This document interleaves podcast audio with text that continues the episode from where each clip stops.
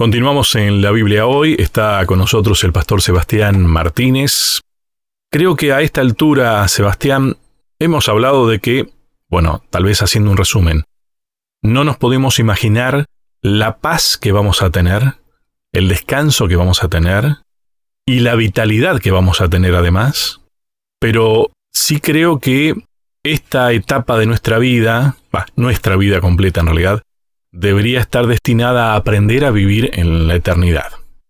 Claro, vimos recién a Juan teniendo la revelación. Fíjate vos, le reveló a Juan lo que iba a pasar en esta etapa terrenal, cómo iba a terminar, reafirmó, por un lado, lo que le estaba sucediendo. A ver, este mundo es un mundo de sufrimiento y van a pasar ciertas cosas que no van a ser gratas, sí es verdad, pero lo que estás creyendo es lo correcto. Estás creyendo en que lo que viene es mejor. Y ahí es donde encontrás descanso. Es más, yo creo que a Juan le debe haber significado, yo ya estoy haciendo lo necesario.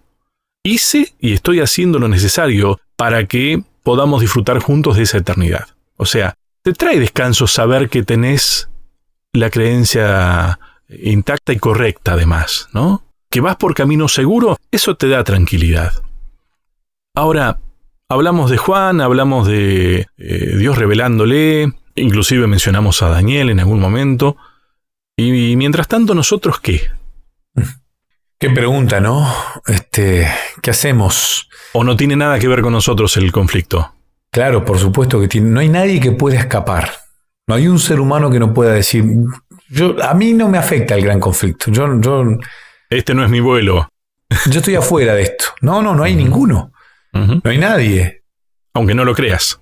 El que pueda decir eso es porque no nació en este planeta.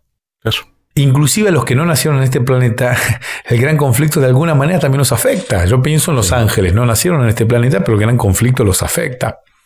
Una pregunta similar le hicieron los discípulos a Jesús allí en el marco de, de este sermón profético en el Monte de los Olivos, cuando Jesús empieza a relatar todo. Allí por Mateo capítulo 24, versículo 4 al 8, respondiendo Jesús le dijo, mirad que nadie os engañe. Y acá ya esto Jesús no se los estaba diciendo a los discípulos, se los dice a los discípulos, pero está pensando ya en la generación, en nosotros. Tal cual. Esto es maravilloso, ¿no? Porque los discípulos, a ver, los discípulos se habrán mirado, alguien nos va a engañar. Y Jesús no está hablándoles a ellos, Jesús está hablando de nosotros. Por eso dice, mirad que nadie os engañe, porque vendrán muchos en mi nombre diciendo yo soy el Cristo y a muchos se engañarán. Primero, la advertencia de Jesús es que nadie te engañe. Para que no te engañen, vos tenés que conocer muy bien el original. Y aquellos que alguna vez estuvieron, yo colporté, trabajé, hice una residencia para aquellos que no, saben lo que es el colportaje, es la distribución de, material escrito, de publicaciones, para llevar este, el mensaje. Eh, a mí me tocó hacer esta práctica de, la Facultad de Teología en el año 97 en la ciudad de Ciudad del Este, en Paraguay. Donde este, uno conseguía mucha electrónica, mucha ropa, mucho, o sea, mucho de todo conseguía. Pero habían, habían perfumes, etcétera, cuestiones alternativas. Conseguir un original era difícil. Uno tenía que tener el ojo bien agudo para darse cuenta cuando una zapatilla era original y no era una imitación. Uno tenía que saber mucho de computación en este caso para saber cuándo le estaban vendiendo algo original, original o una imitación. Ni hablar de los perfumes.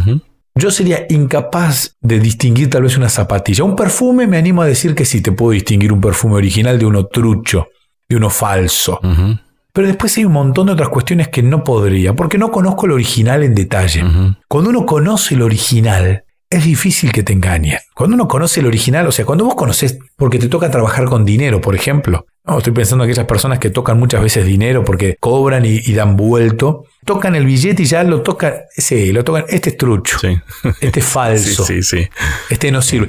Trucho es una palabra argentina, le cuento a la gente de Ecuador, de Venezuela. Deben conocer nuestro lenguaje. La palabra trucho es algo que no es original, ¿no? que imita el original, pero no lo es. Este, uno se da cuenta al tacto y aquellos que conocen, no sé, de pinturas, ven una pintura y saben cuando es una imitación, una réplica, pero no es la original. Yo eso no podría tampoco, porque no conozco el original. Entonces, conocer el original te asegura no caer en el engaño. Y acá está la cuestión de fondo. Cuando uno conoce a Cristo, el descanso es supremo. Cuando uno conoce a Cristo, el engaño eh, casi que no es una alternativa, porque uno ya sabe, ¿no?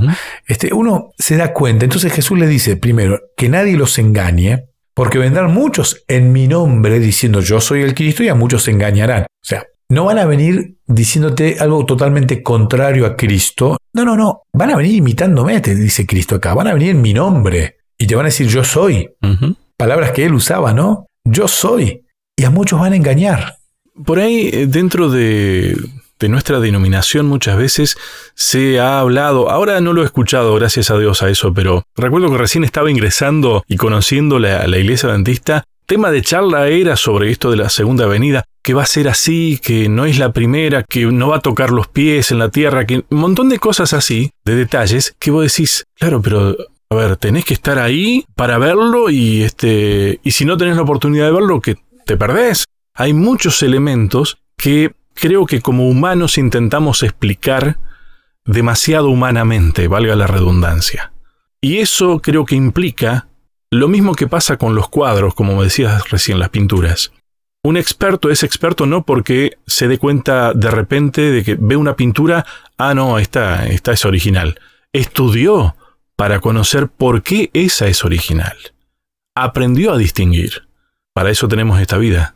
Dios nos regaló, yo la tengo acá en, tamaño chiquita, su palabra. Este es el Nuevo Testamento. Acá tengo mi Biblia completa, ¿no? La, la, más grande, la más poderosa. Tengo varias Biblias aquí. Es el cuadro.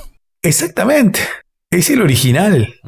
Es el original. Entonces, cuando uno conoce el original, cuando uno conoce los detalles del original, cuando uno estudia, como vos decís, Lucho, no es que uno nació con un don, uff, tiene un don, él, sabe distinguir, no es un don, es estudio y es práctica. Y te vuelvo a decir esto, estudio y práctica. Y el cristianismo es estudio y es práctica. Tal cual. Uno no se puede quedar con el estudio, o sea, leer este librito que leemos nosotros todos los días, leer la Biblia todos los días como la leemos. Esta semana estamos leyendo Primera de Corintios y uno la puede leer, ¿no? Pero si queda solamente en la lectura, no falta algo. Es que no es una teoría. Totalmente. El amor de Cristo es práctico. Uno debe eh, estudiar, pero también debe practicar para que nadie te engañe. O sea, hay falsificadores un montón. La idea es que nadie te engañe. Fíjate lo que sigue diciendo Mateo capítulo 24, versículo 23. Nos vamos, hoy estábamos allá en los versículos 4, 5, 6. Versículo 23 dice, entonces, si alguno dijere, mirad aquí está el Cristo, o mirad allí está, no le creáis porque se levantarán falsos cristos y falsos profetas y harán grandes señales y prodigios. O sea, Jesús está diciendo, mira, van a haber señales, van a haber prodigios, de tal manera que engañarán, si fuera posible, a uno de los escogidos. A mí me llama mucho la atención cuando uno recorre ciudades grandes, yo estoy viviendo en una ciudad grande, y uno encuentra iglesias grandísimas. Y me toca visitar a personas que en algún momento han ido a estas iglesias grandísimas con una arquitectura hermosa, con una calidad en los materiales hermosa, con unos parques hermosos, pero iglesias que no abren la Biblia. Mm. Iglesias donde el canto es más importante que la Biblia, iglesias donde eh, saltar, danzar es más importante que la palabra de Dios, donde lo espectacular, donde, donde las luces son más espectaculares que la palabra de Dios. Hay personas que van a esa iglesia un año, dos años, tres, pero hay algo que les falta y es la palabra de Dios. Claro, nosotros nos vamos al otro extremo como iglesia adventista, ¿no? Nosotros tenemos mucha Biblia que está perfecto y eso no lo podemos abandonar nunca porque somos la iglesia de la Biblia, pero a veces nuestros jardines en la entrada no son tan lindos, nuestra arquitectura no es tan linda, nuestros bancos no son tan cómodos, nuestros micrófonos no andan tan bien y ahí es donde a veces colaboramos con el enemigo también. Entonces, la Biblia es clara, Jesús, palabras de Jesús, que no te engañen, que no te engañen, porque hasta van a ser milagros. La gente busca milagros, la gente busca sanación, la gente busca lo espectacular, la gente busca suplir esas necesidades que tienen y muchas veces la salud es una necesidad y la gente busca suplir esto. Pero no es esta la clave esencial para darte cuenta que es una iglesia cristiana esta. Acá clarito dice, se levantarán falsos cristos, falsos profetas y harán grandes grandes señales y prodigios, de tal manera que engañarán si fuera posible a uno de los escogidos. Ya os lo he dicho antes, si así os dijeron, mirad, está en el desierto, no salgáis, o mirad, está en los aposentos, no le creáis. Interesante, ¿no? La advertencia de Cristo. ¿No te da la sensación, Sebastián, en los años de experiencia que tenés como miembro de una iglesia, pero además como pastor, en lo que vas viendo, que muchas veces pensamos que esto sucede afuera de nuestra iglesia, de nuestra denominación en este caso, pero en realidad a Juan le estaba pasando que él veía que si bien había luchas externas o poderes externos a, la iglesia en sí, recién surgiendo, que estaban tratando de destruirla, desde adentro también se estaban instalando ideas torcidas, se llaman herejías generalmente, ¿no? A eso, pero suena medio fuerte. O sea, nosotros también tenemos que estar atentos a los, no sé si me atrevo a decir, los falsos cristos internos también, ¿no? Sí, yo estoy mirando el cronómetro, ¿eh? no me quiero pasar de la pausa, pero creo que sería un, buen tema para el próximo bloque, ¿no? Porque Jesús hace una advertencia acerca de, de este tema que es un tema realmente muy actual, Lucho. Los falsos profetas, los falsos cristos, que a veces uno cree que están de la puerta de la iglesia para afuera, pero a veces están adentro de la iglesia. Bueno, hacemos la última pausa entonces y ya seguimos.